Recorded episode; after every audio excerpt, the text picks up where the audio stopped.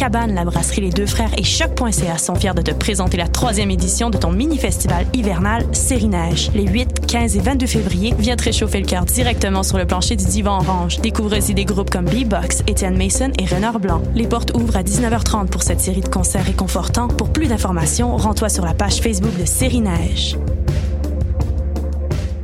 Football Club, 100% foot, 100% débat, 100% Montréal.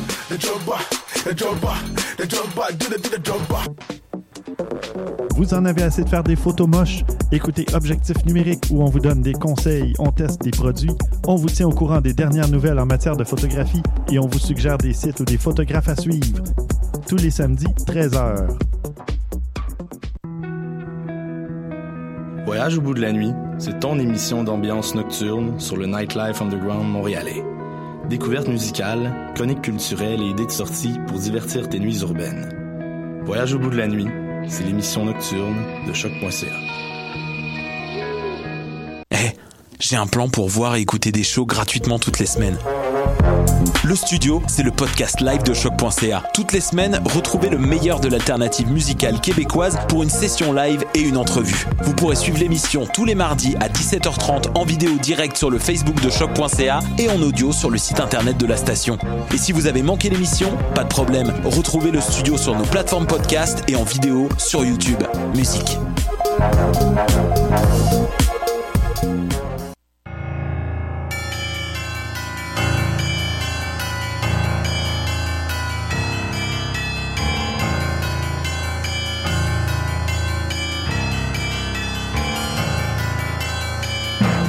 Bonsoir, vous êtes bien sur Choc, c'est le tome 19, chapitre 242 de Mission Encre Noire.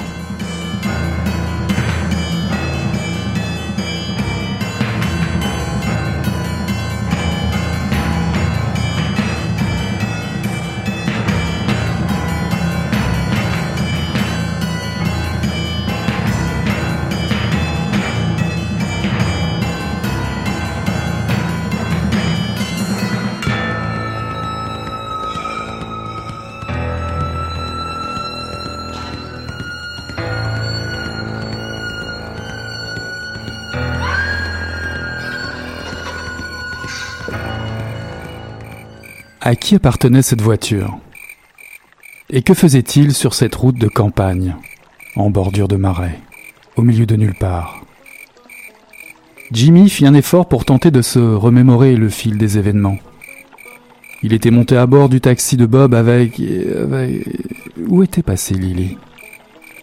Une violente douleur à la nuque lui rappela le coup qu'il avait reçu. Bob l'avait frappé, oui, frappé par derrière. Et après, après, c'était le trou noir.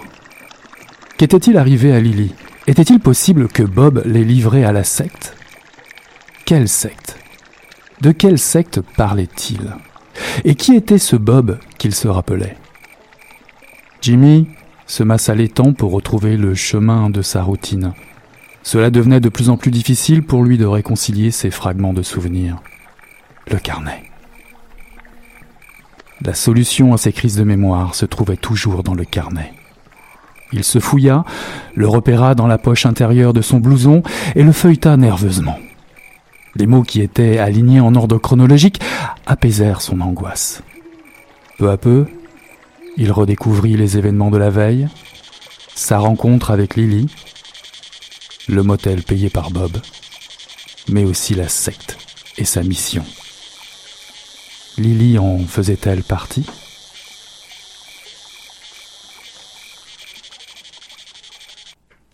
Bonsoir à toutes et bonsoir à tous. Quelle ambiance, quelle mise en ambiance. Ceci était un extrait de Dans les brumes du mal de René Manzor, paru en 2017 aux éditions Calman Lévy. Un thriller étonnant dans une ambiance de moiteur. Nous sommes en Caroline du Sud. Un pasteur est emprisonné à perpétuité pour avoir créé une secte au rite mortifère, puisque porté à sacrifier des enfants, tous, même les siens. Au cœur des marais et bayous embrumés, de nombreux disciples pullulent encore. Une mère est découverte sans vie chez elle, torturée, et dont le corps porte des signes évidents de ritualisation. Son fils, Tom, lui, a été enlevé. Tom est le neveu de Dahlia Rhymes, agent du FBI spécialisé dans les crimes rituels. C'est la deuxième apparition de ce personnage après le succès public et critique du précédent roman de René Manzor, celui dont le nom n'est plus, qui a obtenu le prestigieux prix Polar du Festival de Cognac 2014. Dahlia Rhymes s'envole de New York vers Charleston, une ville, une région et une famille avec qui elle avait rompu tous les liens. Et pour cause, le fameux pasteur est son père. Dahlia retrouve son compagnon de jeunesse, celui avec lequel elle brassait euh, des affaires dans les rues de Charleston, Nathan Miller, et ils se lancent ensemble sur les traces de Tom et une bande de pédophiles qui sévit dans la bonne société de Charleston. Cela va-t-il être suffisant pour enfin éclairer le mystère de cette ombre vaudou, vaudou aperçue euh, rôdée proche de la maison de la victime?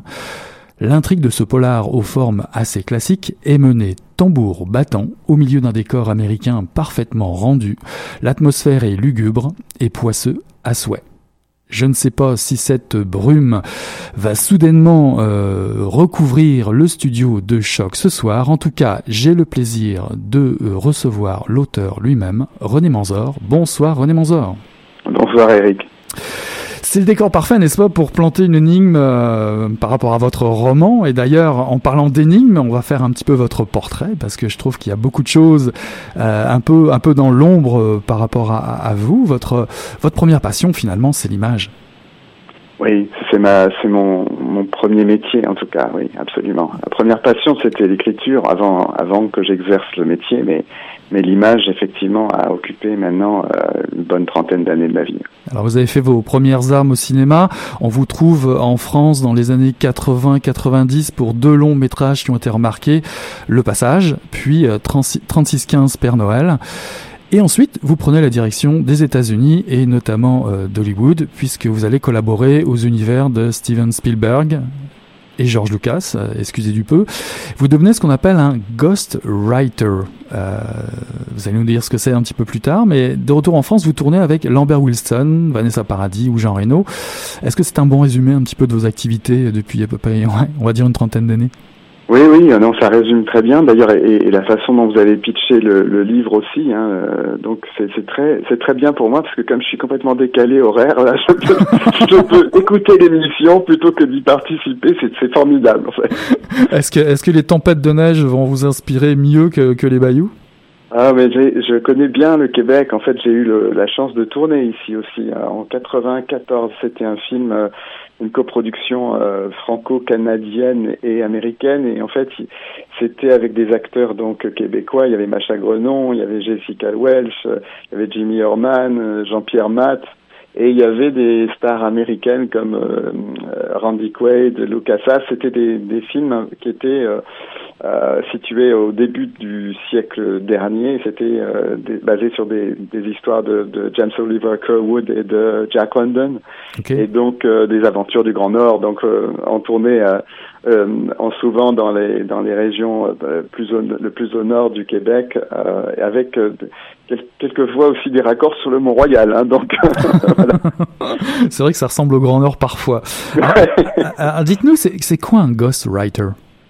Ah, en fait, je préfère même l'expression française, en fait, qui n'existe pas, mais qui est l'écrivain fantôme, c'est-à-dire en fait le euh, celui qui va euh, de temps en temps reprendre des scénarios euh, qui sont un peu en panne et, et leur assurer finalement le, le, le, la version finale qui sera la version tournée, mais sans que son nom apparaisse à l'écran. D'accord. Alors, est-ce que les idées, ou en tout cas l'idée de vous lancer dans le polar, euh, vous a toujours habité durant ces années, ou c'est un projet qui est venu beaucoup plus tard? Non, c'est venu en fait avec euh, un. Bon, j'ai toujours euh, travaillé dans un univers un petit peu à la fois fantastique, suspense. En fait, c'était toujours un peu à la frontière de la réalité. C'était jamais vraiment des films réalistes. C'était des. Moi, j'aime beaucoup le, le principe de l'état second, c'est-à-dire ces états par lesquels on passe tous qui sont des moments où on se demande même si on a été capable de faire les choses qu'on a faites. Et pourtant, on les a faites.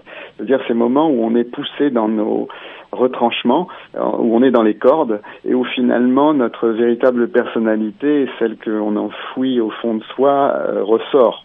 Euh, et, et, fait des choses qui parfois nous surprennent parce que finalement on a endossé un costume social qui nous permet finalement d'être en relation avec les autres mais qui n'est pas vraiment notre vrai moi.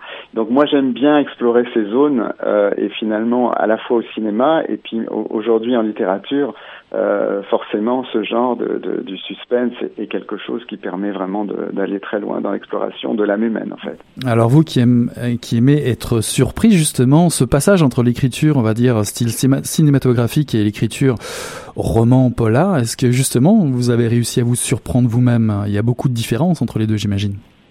Oui, et à la fois, en fait, ma, ma première, euh, disons, écriture instinctive était une, écriture romanesque, parce que je ne savais pas comment écrire un scénario. Euh, bon, j'avais 25 ans quand j'ai tourné le passage, donc j'étais très jeune.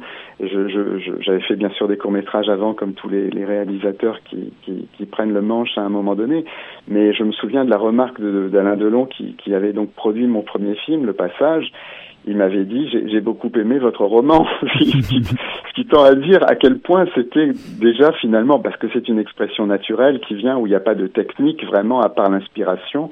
Et donc aujourd'hui j'y reviens avec bonheur parce que ayant euh, fait tout ce parcours finalement cinématographique, ce que j'aime comme idée aujourd'hui dans ma recherche, disons, c'est le fait que euh, quand on fait un film, euh, finalement, on impose son imaginaire aux gens. Alors euh, forcément, on espère que cet imaginaire sera suffisamment intéressant pour qu'ils viennent le voir, mais quand on fait un roman, c'est l'imaginaire des gens qui est actif. C'est-à-dire que nous, on leur propose une plateforme euh, avec une histoire, avec des dialogues, avec des décors qui sont décrits, mais c'est vraiment eux qui imaginent au sens premier du terme, c'est-à-dire qui mettent en image. C'est des metteurs en image, c'est eux qui co-réalisent finalement le film, et donc c'est beaucoup plus interactif que le cinéma qui est finalement pour un spectateur assez passif, même si c'est un, art euh, intéressant et divertissant. Euh, moi, j'ai par exemple eu une étape où, je, ne regardais plus les films, mais je les écoutais. C'est-à-dire, je prenais des DVD, je coupais l'image et je suivais le film pour que mon imaginaire, finalement, complète euh, ce travail. Et ça, c'est très proche de ce que, finalement, on expérimente quand on lit. Finalement, vous avez réinventé euh, le livre audio, finalement, à, votre façon. à ma façon, ouais. En tout cas, le passage a été réussi parce que c'est votre troisième roman euh, actuellement, qui est publié, bah, que nous, on vient de recevoir ici au Québec, dans Les Brumes du Mal, du Mal paru chez Calman Levy. Vous avez déjà publié Les âmes rivales chez Kero Édition, euh, édition de l'épée, pardon, en 2012, et le fameux Celui dont le nom n'est plus, euh, qui est aussi aux éditions de l'épée en 2014 et qui a été reconnu, comme je disais en intro, au Festival de Cognac. Et c'est aussi euh, la première apparition de votre personnage fétiche. Oui, c'était en fait euh, euh, sur papier, hein, l'édition papier, et j'ai toujours depuis le début euh, eu aussi un éditeur numérique qui était euh, Caroline Lépée des éditions de l'épée. Ah d'accord. Qui, qui m'a qui m'a découvert, si vous voulez, au niveau de la, en tout cas en littérature. Donc j'avais j'avais à la fois le, le, le, livre papier parce que c'est vraiment quelque chose pour moi en tant que lecteur que que ben j'ai été j'ai été habitué finalement depuis, euh, depuis l'enfance à lire sur papier. Mais aujourd'hui, c'est vrai que c'est très pratique de, de, pouvoir avoir sa bibliothèque sur soi euh, n'importe où dans la poche, euh, quand on a lire et relire sur ouais. et, alors, et alors, les éditions de l'EPSL qui sont venues à vous ou l'inverse? Euh, c'est en fait non, j'ai fait comme tous les, les, romanciers qui veulent être euh, finalement publiés, c'est-à-dire j'ai envoyé mon, mon manuscrit à différents éditeurs et euh, j'ai reçu une, une, réponse enthousiaste de, des éditions de l'épée. Et c'est après, à travers ces éditions-là, que finalement j'ai trouvé un éditeur papier. Alors cette fois-ci, euh, Dahlia Rhymes, qui est votre personnage principal, qui justement, à l'époque de celui dont nom n'est plus, euh, se retrouvait dans les rues de Londres, cette fois-ci se retrouve plongée en Caroline du Sud sur ses lieux de naissance. Voilà, ce sont deux livres en fait qui ont le même personnage, mais c'est pas une suite, hein, si vous voulez. C'est pas, c'est un petit peu un personnage que j'avais envie de, de, plonger finalement dans presque dans la backstory, dans, la, dans son histoire personnelle euh, qui, qui, transpirait euh, dans le roman précédent. Euh, dans le roman précédent, on sentait qu'elle était habitée par des démons, euh, par euh, des, des, fêlures, des, des failles qui étaient là, présentes en elle et qui l'empêchaient de ressentir les choses.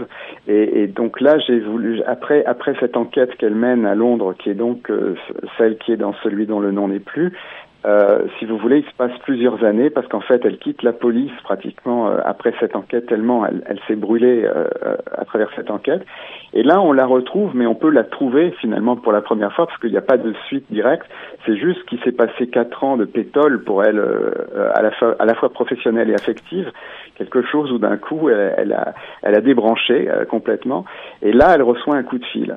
Et ce coup de fil, c'est le coup de fil de son frère auquel elle n'a pas parlé depuis 23 ans. Donc elle connaît même pas sa voix. Hein, je veux dire, ça va loin parce qu'ils étaient enfants quand elle est partie de chez elle. Elle avait 13 ans quand elle a fui vraiment la maison euh, familiale avec cette, ce pasteur de père qu'elle avait qui était épouvantable et, et qui est euh, et qui est aujourd'hui donc euh, au moment où se passe l'intrigue en prison pour les actes qu'il a commis. Et donc elle n'a plus que fuir. Et donc, si vous voulez, elle est là contrainte finalement de revenir dans ce pays dans lequel elle, ne voulait surtout plus remettre les pieds, qui est finalement son, son pays natal, et euh, parce que son frère l'appelle, et quelque part, c'est l'appel du sang, c'est l'appel de détresse, et puis elle entend à sa voix qu'elle ne peut pas faire autrement que d'y aller, et quand elle va y aller, finalement, euh, elle, a, elle a toutes les connaissances et toutes les compétences pour, pour aider la police locale, qui est complètement larguée par rapport à ce qui se passe, parce que c'est vraiment très particulier comme crime. Euh, il y a, comme vous le disiez très bien tout à l'heure, il y a, y a sur les, le, ventre des, des, mères qui sont assassinées, il y a des symboles ésotériques étranges, on ne sait pas du tout que, ce qui se passe. À chaque fois, la mère est tuée, l'enfant est enlevé. Il n'y a pas de demande de rançon. Donc, on n'est pas dans un truc où ça va être euh, une histoire d'argent. Et si le mobile, pour une fois, n'était en fait ni l'argent, ni euh, le sexe, ni la vengeance, ni même l'amour. Quand on finit le livre, on se rend compte que c'est aucune de ces pistes-là. Et donc, si vous voulez, euh, forcément, la police, elle agit selon une méthode, euh, elle sait très bien à, à quelle euh, chose correspond euh, tel ou tel indice, et là ils sont largués. Et, elle-même, elle va devoir finalement aller très loin euh, dans sa propre histoire personnelle pour essayer de retrouver les clés qui vont l'amener à comprendre ce qui s'est passé. Alors c'est euh, c'est un fait avéré pour euh, pour avoir un, un, excellent polar, en tout cas un excellent thriller comme j'en ai un dans les mains actuellement. Il faut déjà un duo. Vous en avez un et il faut un méchant. Alors comment euh, avez-vous composé ce fameux duo euh, de euh, Dahlia Rhymes avec, j'ai oublié son nom, Miller, me semble-t-il. Nathan. Nathan, ouais, Nathan, Miller.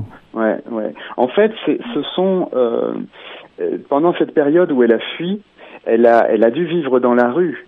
Euh, il y a le thème des enfants des rues qui est présent euh, dans ce dans ce livre, hein, qui transpire un peu dans ce mhm. livre, puisque de toute façon, elle va devoir essayer de retrouver le parcours de ces enfants perdus hein, d'une certaine façon. Et elle-même a vécu dans la rue euh, après avoir fui ses parents, enfin après avoir fui sa maison. Elle est allée à la ville la plus proche parce qu'elle vient d'un milieu rural. Hein. Là, ça se passe en Caroline du Sud et ça se passe dans ce qu'on appelle les basses terres, qui sont cette région côtière entre qui s'étendent de la Caroline du Sud à la Géorgie.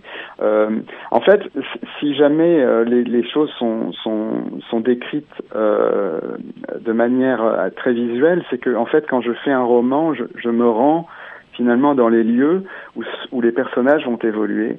Car euh, en fait, c'est un peu une déformation professionnelle qui vient du cinéma. C'est-à-dire une fois qu'un scénario est écrit, on fait ce qu'on appelle les repérages, mhm. c'est-à-dire qu'on va chercher ces décors. Et, et j'ai gardé cette méthode de travail parce que j'ai besoin, euh, si vous voulez, que de plonger finalement le spectateur lecteur ou le lecteur spectateur dans euh, les décors dans lesquels il va devoir imaginer l'histoire, c'est-à-dire de lui, de lui mettre en place les choses qui vont lui permettre de, de, de, de plus pas plus facilement, mais de plus graphiquement finalement imaginer le roman, le, le, le rendre très très visuel. Et ça, c'est ma déformation professionnelle. Hein. C'est, je fais pas exprès, c'est juste euh, parce que j'ai été euh, finalement formé comme ça. Mais en tout cas. Euh, la culture, disons, euh, américaine, et, pas, disons, celle qui est forcément véhiculée par Hollywood, celle qu'on ne connaît pas trop bien à l'étranger, parce que finalement elle est moins sexy peut-être que celle qui nous présente. Il y a toute une partie des États-Unis que je connais bien pour y avoir vécu, et si vous voulez, qui est euh, euh, très finalement euh, très rural. C'est très bizarre hein, de dire ça parce qu'on a on a une image, on a New York dans la tête, on a Los Angeles, on a des villes Miami, on a on a Las Vegas, mais on, on, connaît moins le, le, le, côté rural des États-Unis. Alors on le découvre un petit peu à travers les élections en ce moment, oui, c'est vraiment une autre Amérique, et, et, et il, il, se passe des choses euh, assez étranges dans cette Amérique qui est moins connue, et, et, notamment dans le dans le livre, euh, on en parle. Alors moins connu, euh, néanmoins, euh, moi j'ai découvert, ne connaissant pas très bien ce coin d'Amérique, même si j'ai déjà croisé évidemment des aventures ou des histoires dans ces coins-là, la Louisiane est beaucoup plus utilisée, par exemple, pour son tableau hautement romanesque. Néanmoins, la Caroline du Sud n'a pas du tout à rougir. Pourquoi avoir principalement choisi cette région-là en particulier? Il y a une culture euh, des premiers arrivants, euh, parce qu'en Caroline du Sud, c'était un peu la porte d'entrée au moment de la, traite des Noirs, hein, l'arrivée d'esclavage, notamment euh, par Charlestown, c'était une plaque tournante. et donc, il y a eu une culture qui s'est développée là-bas, qui était en provenance d'Afrique, d'Angola plus exactement, et c'est par là aussi qu'est arrivé à la fois toutes ces croyances vaudou, etc., qui est la culture goula. Goula qui vient mhm. finalement du mot Angola, hein, Goula. Et cette culture Goula est très peu connue finalement et elle, elle existe, elle est forte, elle a un, un vocabulaire, un langage aussi important que, que, que celui qu'on trouve en, en Louisiane.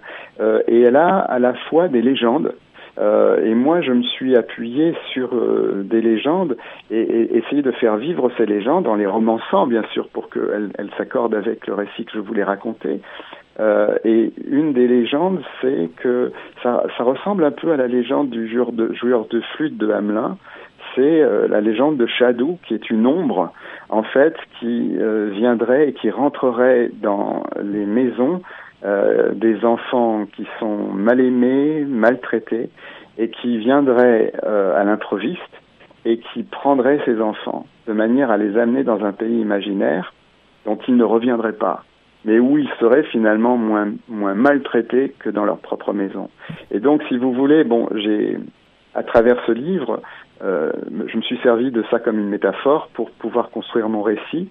Et, forcément, c'était important qu'il se passe dans cette région de, qui est forte en légende et forte en, en croyance aussi, aujourd'hui encore. Et évidemment, euh, fait partie euh, de l'ombre qui a été aperçue rôdant autour d'une scène de crime. Et, tout le paradoxe est là aussi, puisque finalement, il vient euh, sauver les enfants, mais il est aussi euh, un des personnages principaux, peut-être même le fameux méchant, cette figure si importante dans les polars, qui après laquelle vos deux personnages principaux, Nathan Miller et Dahlia Rhymes, vont courir.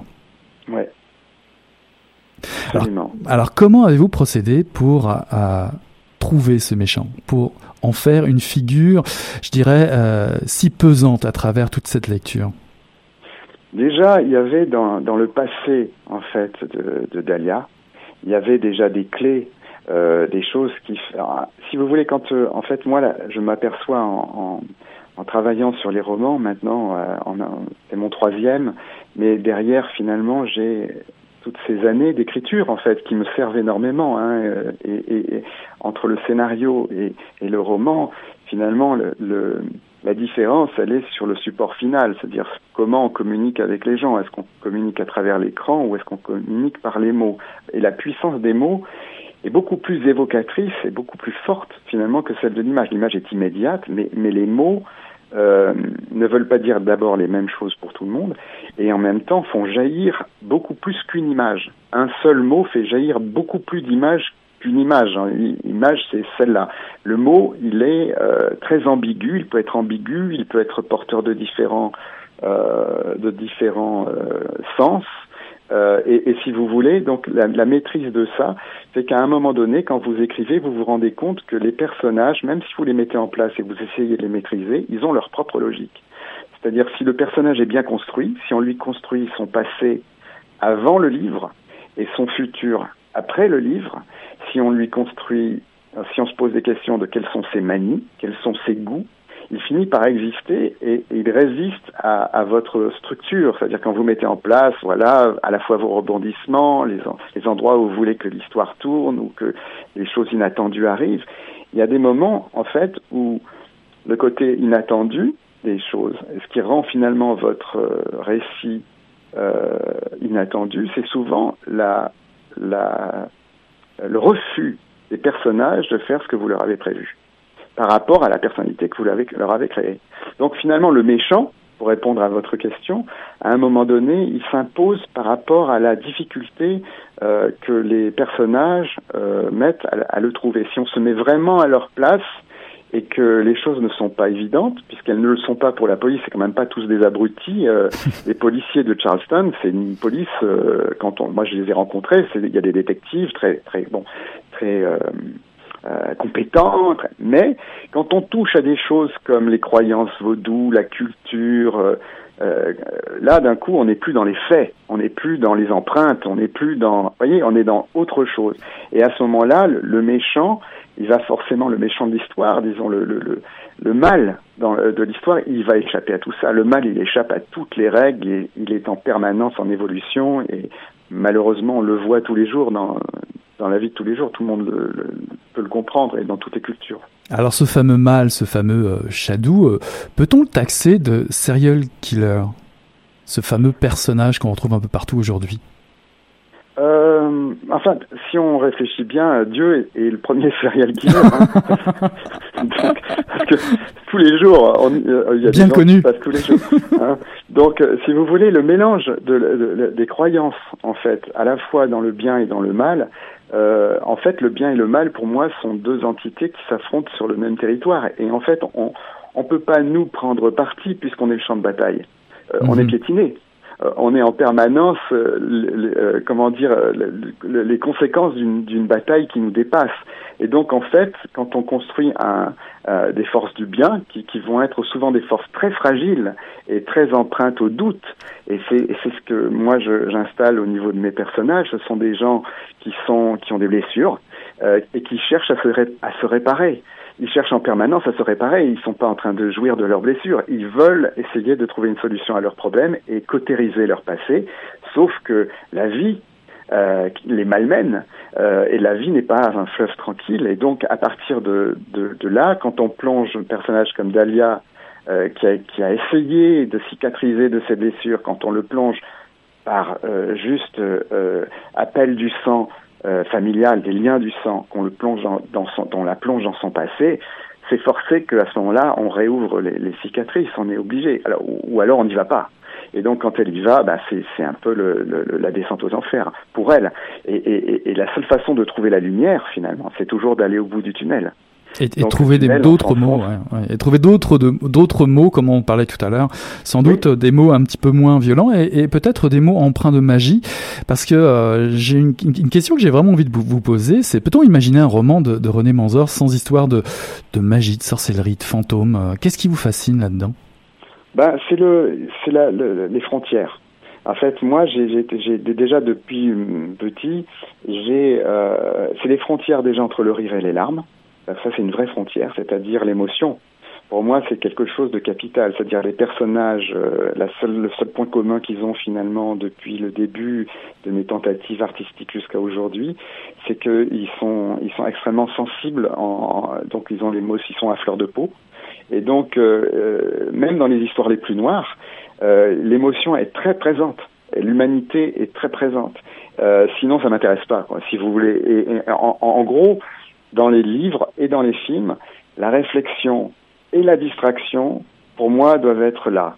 C'est-à-dire si c'est de la distraction pure, ce que j'appelle les brainwash, les, trucs, les films popcorn, où, où on ressort en se disant ouais, bon, c'est-à-dire c'est rentré dans un œil et c'est sorti par l'autre, ça m'intéresse pas. Et les films que j'appelle intelligents, euh, où je vais au cinéma, oui, je m'emmerde. Du coup, c'est pas possible. Moi, je veux les deux, et je vois pas pourquoi on peut pas avoir les deux. Et, et le rêve sans réflexion, ça m'intéresse pas. La réflexion sans le rêve, ça m'intéresse pas depuis toujours. Et les notions de frontières, il y a une autre frontière qui, pour moi, est, capitale, c'est la vie et la mort. Cette frontière-là entre la vie et la mort, c'est un thème qui est récurrent euh, chez moi parce que depuis tout petit, ça m'obsède. Et c'est pas, le, pour moi, c'est pas la fin de vie qui est le problème. C'est pas le fait d'aller vers la mort qui est le problème. Moi, j'ai toujours eu un problème avec l'idée de ne pas pouvoir en revenir. Parce que quand je prends un billet, je prends un aller-retour. Mmh. Mmh. Et il y a peut-être aussi un personnage dont on n'a pas parlé euh, encore, euh, qui prend aussi beaucoup de place. On l'a un peu évoqué au tout début de cette entrevue, mais euh, le bayou, le paysage, le décor. évidemment, quand on parle de la Louisiane, on pense tout de suite à James Lee Burke. Mais vous aussi, finalement, ça prend une place énorme. Moi, c'est plutôt Pat Conroy, moi. ok, ok. C'est lui qui me, qui me, depuis mon adolescence, qui me berce. Et donc lui, c'est vraiment plutôt les basses terres, justement, la Caroline du Sud, la Géorgie que euh, la Louisiane. Et donc, euh, euh, c'est quelque chose où finalement l'humanité est beaucoup plus présente que, que dans, des, dans, des, dans des récits comme, euh, comme Burke c'est plus c'est plus sensible au sens même s'il y a de la sensibilité dans Burke hein, mais ce que je veux dire c'est qu'il y a l'enfance qui est très présente aussi chez, Pat Conroy euh, les blessures de l'enfance qui sont et une espèce de, de luminosité quand même malgré tout des personnages c'est-à-dire le fait que ok les personnages sont sont dans une situation terrible, mais mes personnages, ils, ils cherchent la lumière désespérément, mais ils cherchent la lumière. Ce sont pas des gens qui cherchent la, la, la, noirceur. Et, donc, ils, quelque part, ils nous servent un petit peu, non pas d'exemple, mais ils, ils, nous montrent qu'on peut s'en sortir, que quels que soient les problèmes les plus importants qu'on rencontre dans la vie, euh, y compris les obstacles, les obstacles peuvent devenir des tremplins. Et, et, ça, c'est quelque chose dont on a de plus en plus besoin aujourd'hui. Et, et, et, le roman noir euh, peut vraiment euh, euh, aider. Euh, je, je, je, pense que c'est quelque chose qui peut aider les gens dans leur parcours parce que tout, tout un chacun se dit putain, je suis vraiment dans la merde quoi.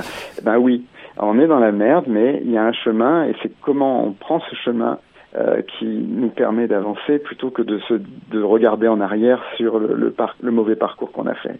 En tout cas, votre passage du cinéma euh, au polar euh, est une réussite.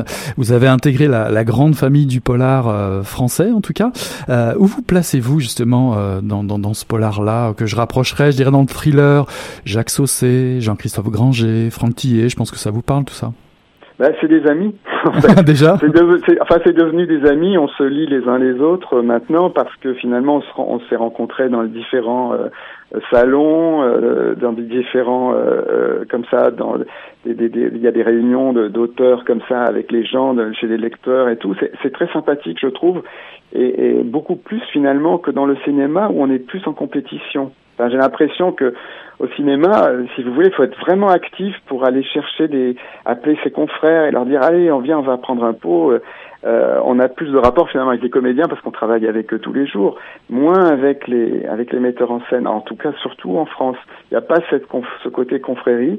Et là, j'aime bien ce, cette atmosphère là qu'il y a sur. Euh, mais je pourrais pas me classer. Hein, je, je ne saurais pas me classer, d'autant plus que j'ai un, un, un, passé assez hybride puisque je viens pas je viens pas de la même euh, la même source que je j'ai pas j'ai pas du tout le, le, les mêmes racines. Ah, mes racines sont visuelles à moi. Donc euh, eux, ils ont toujours travaillé avec les mots.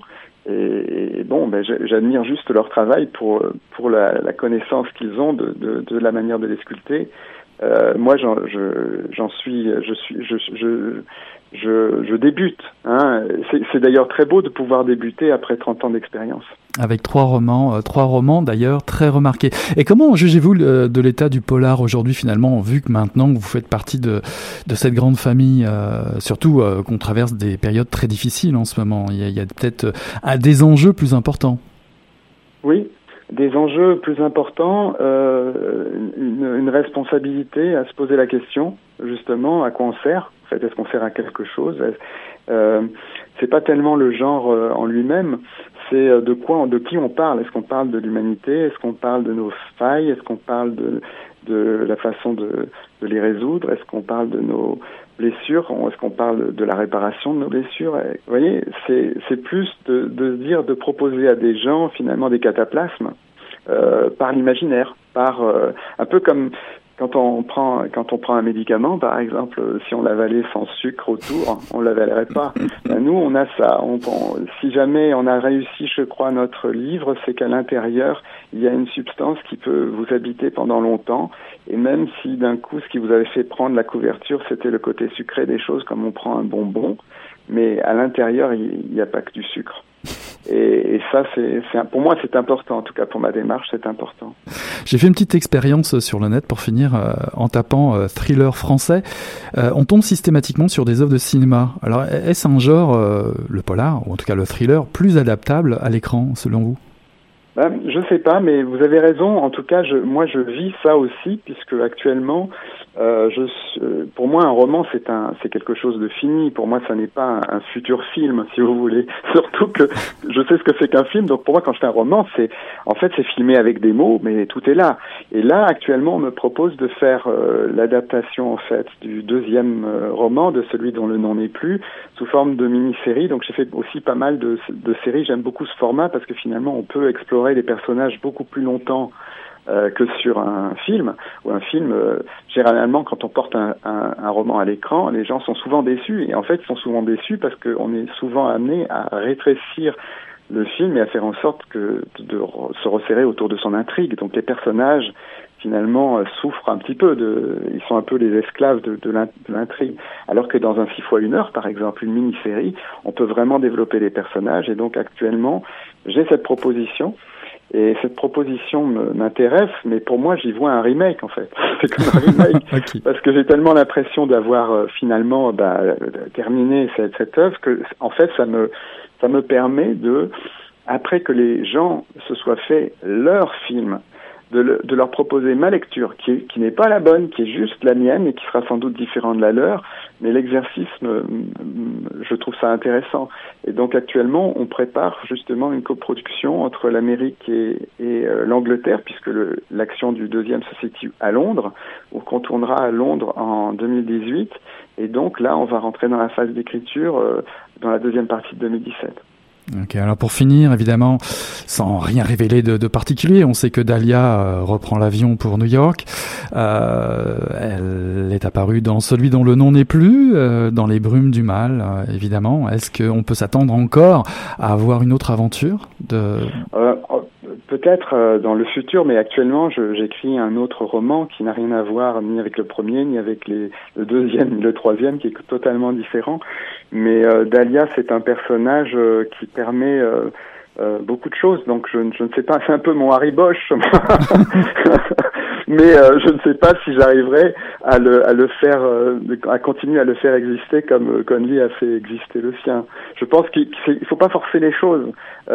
cette histoire, elle est venue parce qu'elle était importante pour moi. Elle était importante d'aller plus loin dans l'exploration de Dahlia. Là, j'étais assez loin, en tout cas dans son passé. quel peut être son avenir? Euh, c'est peut-être à travers son enfant euh, qu'elle arrivera à s'en sortir, mais pour l'instant, je, je, je, la laisse en jachère, en fait. En tout cas, vous nous avez livré un, un polar, un thriller que je recommande à tous euh, nos, toutes nos auditrices et auditeurs. Euh, René Manzor, Dans les brumes du mal, paru chez Calman Levy en 2017. Eh ben, merci beaucoup d'avoir été notre invité à Mission Encre Noire. Et euh, on vous souhaite bah, une fin de séjour encore au Québec, qui va encore durer Oui, encore au Québec. Demain, je serai à Québec, justement. Euh, pour de la promotion et puis je reste jusqu'à jusqu'à mardi. Ah bah allons-y, faisons l'annonce. Euh, il est possible de vous rencontrer demain? Euh, comment ça? Euh, Il y a une rencontre dans une librairie ou euh, Non, en fait, je, je ne, je, je, vais à, à, Québec, donc à la ah. ville, Québec, oui. Euh, pour euh, des, des, des, entrevues là-bas. Et mais je reviendrai à, à, à Montréal juste après. Et, et je crois qu'effectivement, il y a, il y a des entrevues, enfin des, des, des rencontres dans des librairies, des rencontres avec des libraires, etc. Mais j'ai pas le programme, mais, mais peut-être à ce moment-là, euh, vous pourrez en savoir plus de votre côté. Bah oui, on va nous informer, hein ça j'en suis sûr et certain. Envoyez-moi un texto que j'y, que j'y aille. et ce sera, et ce sera avec plaisir que nous ferons euh, cette annonce-là. Merci encore René Manzor, et puis euh, bah, bonne fin de séjour au Québec. Merci à vous. Merci. Au revoir.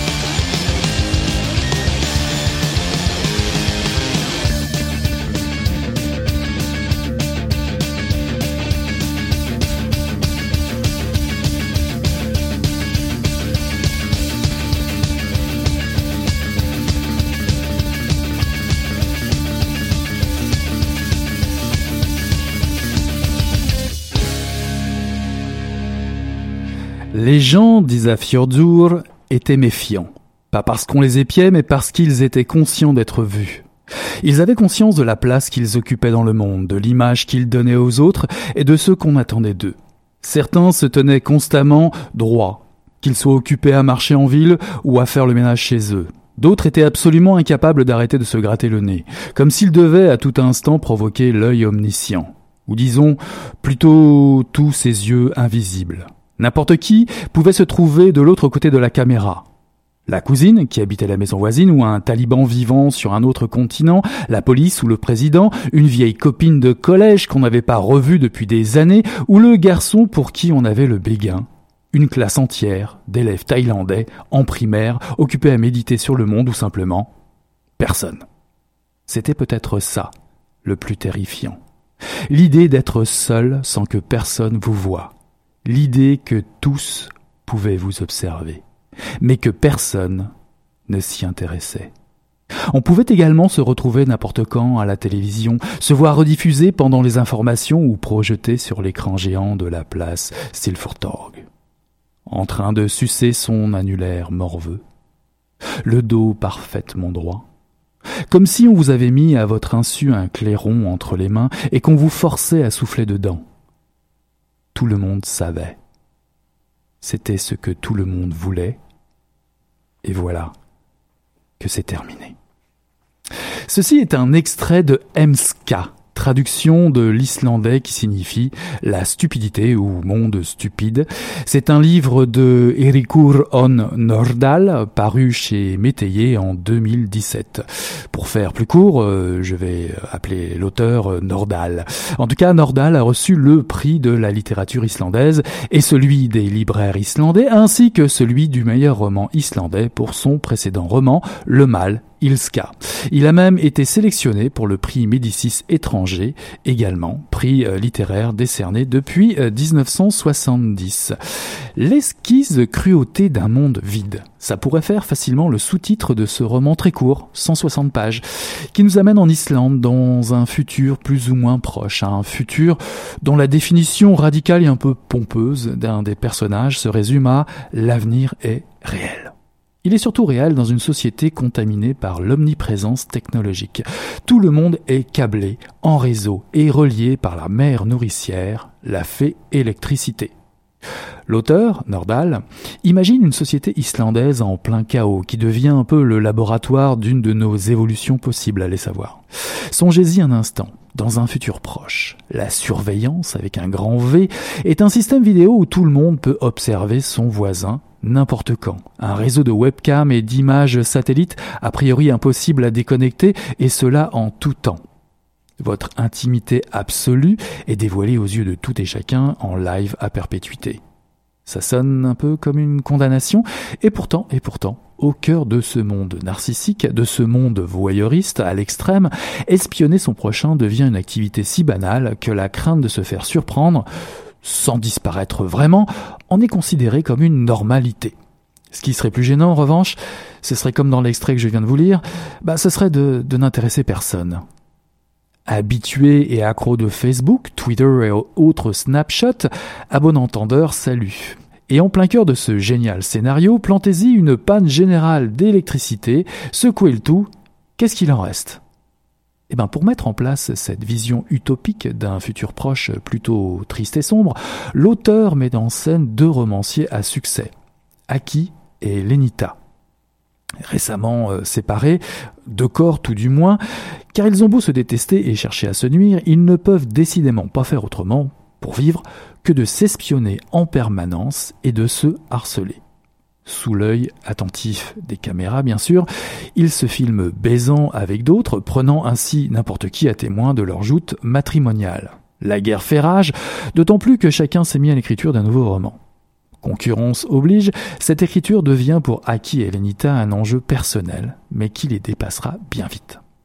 Ces romans vont faire sensation, euh, par leur sujet d'abord et surtout parce qu'ils portent le même titre. Quelle coïncidence, n'est-ce pas? Hamed et Hamed, le même titre. Et surtout, j'ajouterais qu'un lien de causalité va être établi entre l'existence d'un nébuleux gang terroriste, la subite panne d'électricité générale et la lecture d'un des romans. Le grand intérêt de la dystopie est de jeter un éclairage nouveau sur nos dérives et nos défauts, dont le modèle ainsi créé se doit si possible d'être évité, et cela fonctionne à merveille ici. On pense généralement à 1984 de Orwell et son Big Brother. Il en est peut-être question ici, c'est vrai. Emska est un roman euh, magnétique et diablement original. Cette satire nous fait froid dans le dos. Il est facile de reconnaître un panel de nos addictions actuelles, celle pour le potinage, pour le voyeurisme, notre obsession du flagrant délit. Allez, disons-le, de la dénonciation des écarts des autres au nom d'une parodie de démocratie, le tout poussé à son extrême. Le sexe, le terrorisme amateur, la notoriété, le pouvoir, l'oppression, l'art, l'amour sont passés à la moulinette d'une plume acide, farouche et moqueuse pour procéder à une mise à plat des enjeux autour de l'omniprésence technologique dans nos vies. Oubliez l'exotisme des paysages islandais, dans ce bout de terre si lointain, Nordal parle de nous toutes et tous. Notre goût pour la surveillance avec un grand V, surveillance généralisée qui peut nous mener à des dérives inquiétantes et qui sonnerait le glas d'un monde oublié, euh, comme le souvenir d'un temps où l'électricité n'existait pas par exemple, celui où la beauté d'un coucher de soleil menait à questionner pourquoi pas l'idée de Dieu, euh, de notre vide existentiel et encore notre place dans le monde euh, et non celle d'un selfie stupide sous les tropiques. Une lecture subversive et implacable que je vous recommande à l'heure où Facebook, Twitter, Snapchat prennent tant de place dans, notre quotidien, pardon, et si ce livre finalement vous coupait vraiment l'électricité. Emska, La stupidité de Erikur Or Nordal, paru en 2017 aux éditions Métayer.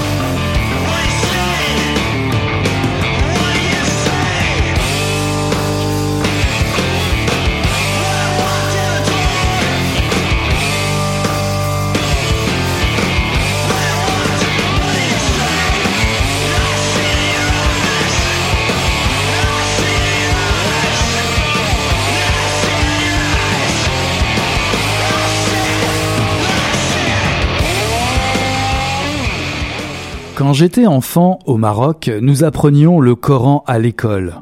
Une partie de l'après-midi était euh, consacrée à réciter par cœur des passages du livre saint. Pour être, tout à fait honnête, j'ai presque tout oublié. Ne m'en reste que quelques litanies dont je ne connais même pas le sens. Et je m'en fiche. Mais ce que je n'ai pas oublié, c'est ce jour où notre maîtresse nous a raconté l'histoire de l'araignée qui, pour protéger Mohammed de ses ennemis, a tissé une toile devant la grotte où s'était réfugié le, prophète.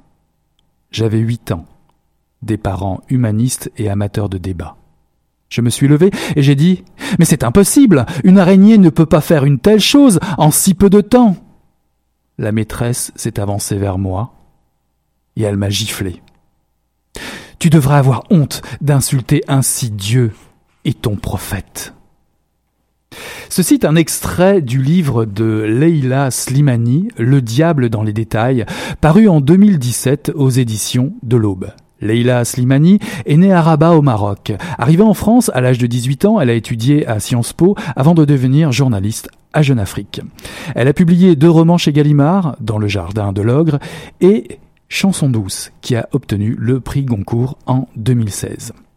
Ce livre est un recueil assez court, une soixantaine de pages tout au plus, dont la lecture est d'une brûlante mais nécessaire actualité. Au moment où je, vous parle, on entend beaucoup parler de racisme systémique ou de manque de conscience sociale. Ces textes viennent amener un peu plus d'eau au moulin de nos réflexions. Ces six textes de Leila Slimani ont été écrits sous les feux de l'actualité entre 2014 et 2016, et ce pour l'hebdomadaire Le 1, un journal d'enquête et d'idées, indépendant, sans publicité, qui rassemble sous la direction de l'écrivain Éric Fotorino chaque semaine des écrivains, des artistes, des journalistes et des chercheurs pour éclairer sur un thème en particulier lié à l'actualité. Alors pour plus de détails, vous pouvez aller consulter le site du journal www.le1hebdo.fr.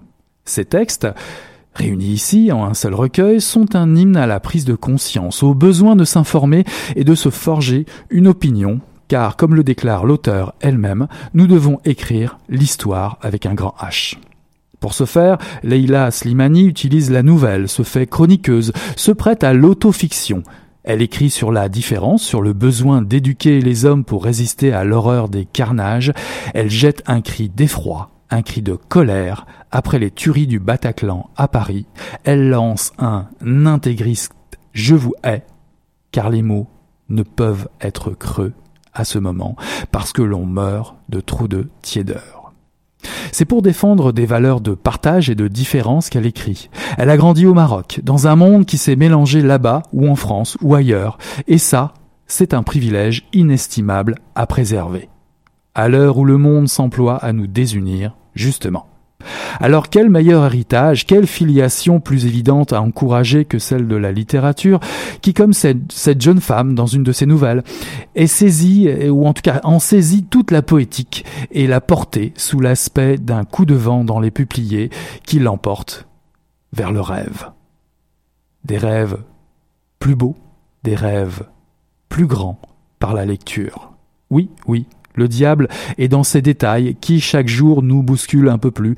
Ces faits bruts qui, par l'intermédiaire des internets ou des médias, nous regardent avec insistance, nous provoquent et nous détournent de la beauté qui nous entoure.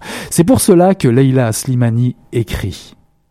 Elle nous, elle vous interpelle à travers ces textes pour préserver notre héritage à toutes et à tous. Et nous sommes de rester vigilants.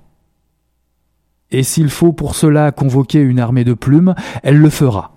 Bataille, Zola, Voltaire ou Elbeck, Charlie Hebdo, la littérature est un exercice difficile, mais elle sera là si vous êtes au rendez-vous, bien sûr. Voici donc six textes engagés et forts, rédigés dans l'urgence et la rage parfois, avec le souci de prendre de la distance aussi pour contempler toute l'ambiguïté et la complexité de notre monde. À mon avis, nous avons besoin de plus de textes comme cela en ce moment pour relever les défis du vivre ensemble, pour avoir un monde qui nous ressemble plus. Le diable est dans les détails de Leila Slimani, paru en 2017 aux éditions de l'Aube.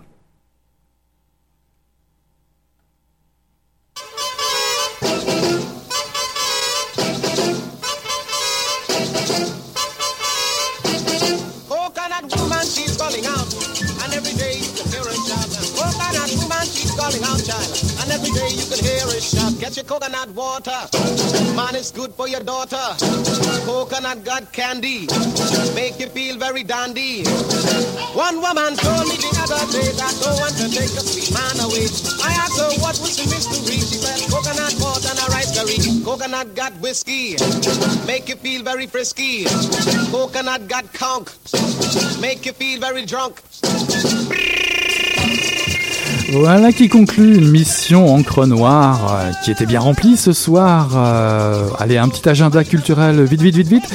Bah, vous êtes en retard. Ouais, ouais. À la Sala Rossa ce soir, il y a l'ethnique Ethnique Héritage Ensemble euh, qui est euh, programmé euh, au prix de 12 dollars. Si vous aimez l'improvisation, le free jazz et le côté un petit peu ethnique, allez donc faire un tour à la Sala Rossa. Dépêchez-vous. les portes ouvrent à 8 heures. Pour ce soir, j'ai eu l'immense plaisir de recevoir en entrevue René Manzor pour son dernier thriller paru aux éditions Calman Levy en 2017 dans les brumes du mal. Je vous encourage à aller vous faire un petit peu peur, à avoir comme ça des frissons qui vont vous passer un excellent thriller aux éditions Calman Levy. Puis je vous ai présenté Emska, la stupidité d'Erikur Horn Nordal paru en 2017 aux éditions Métayer. Puis Six textes hautement recommandables, Le diable est dans les détails de Leila Slimani, paru en 2017 aux éditions de l'Aube. Voilà qui conclut la mission Encre Noire, tome 19, chapitre 242. D'ici là, on tourne la page. À la semaine prochaine.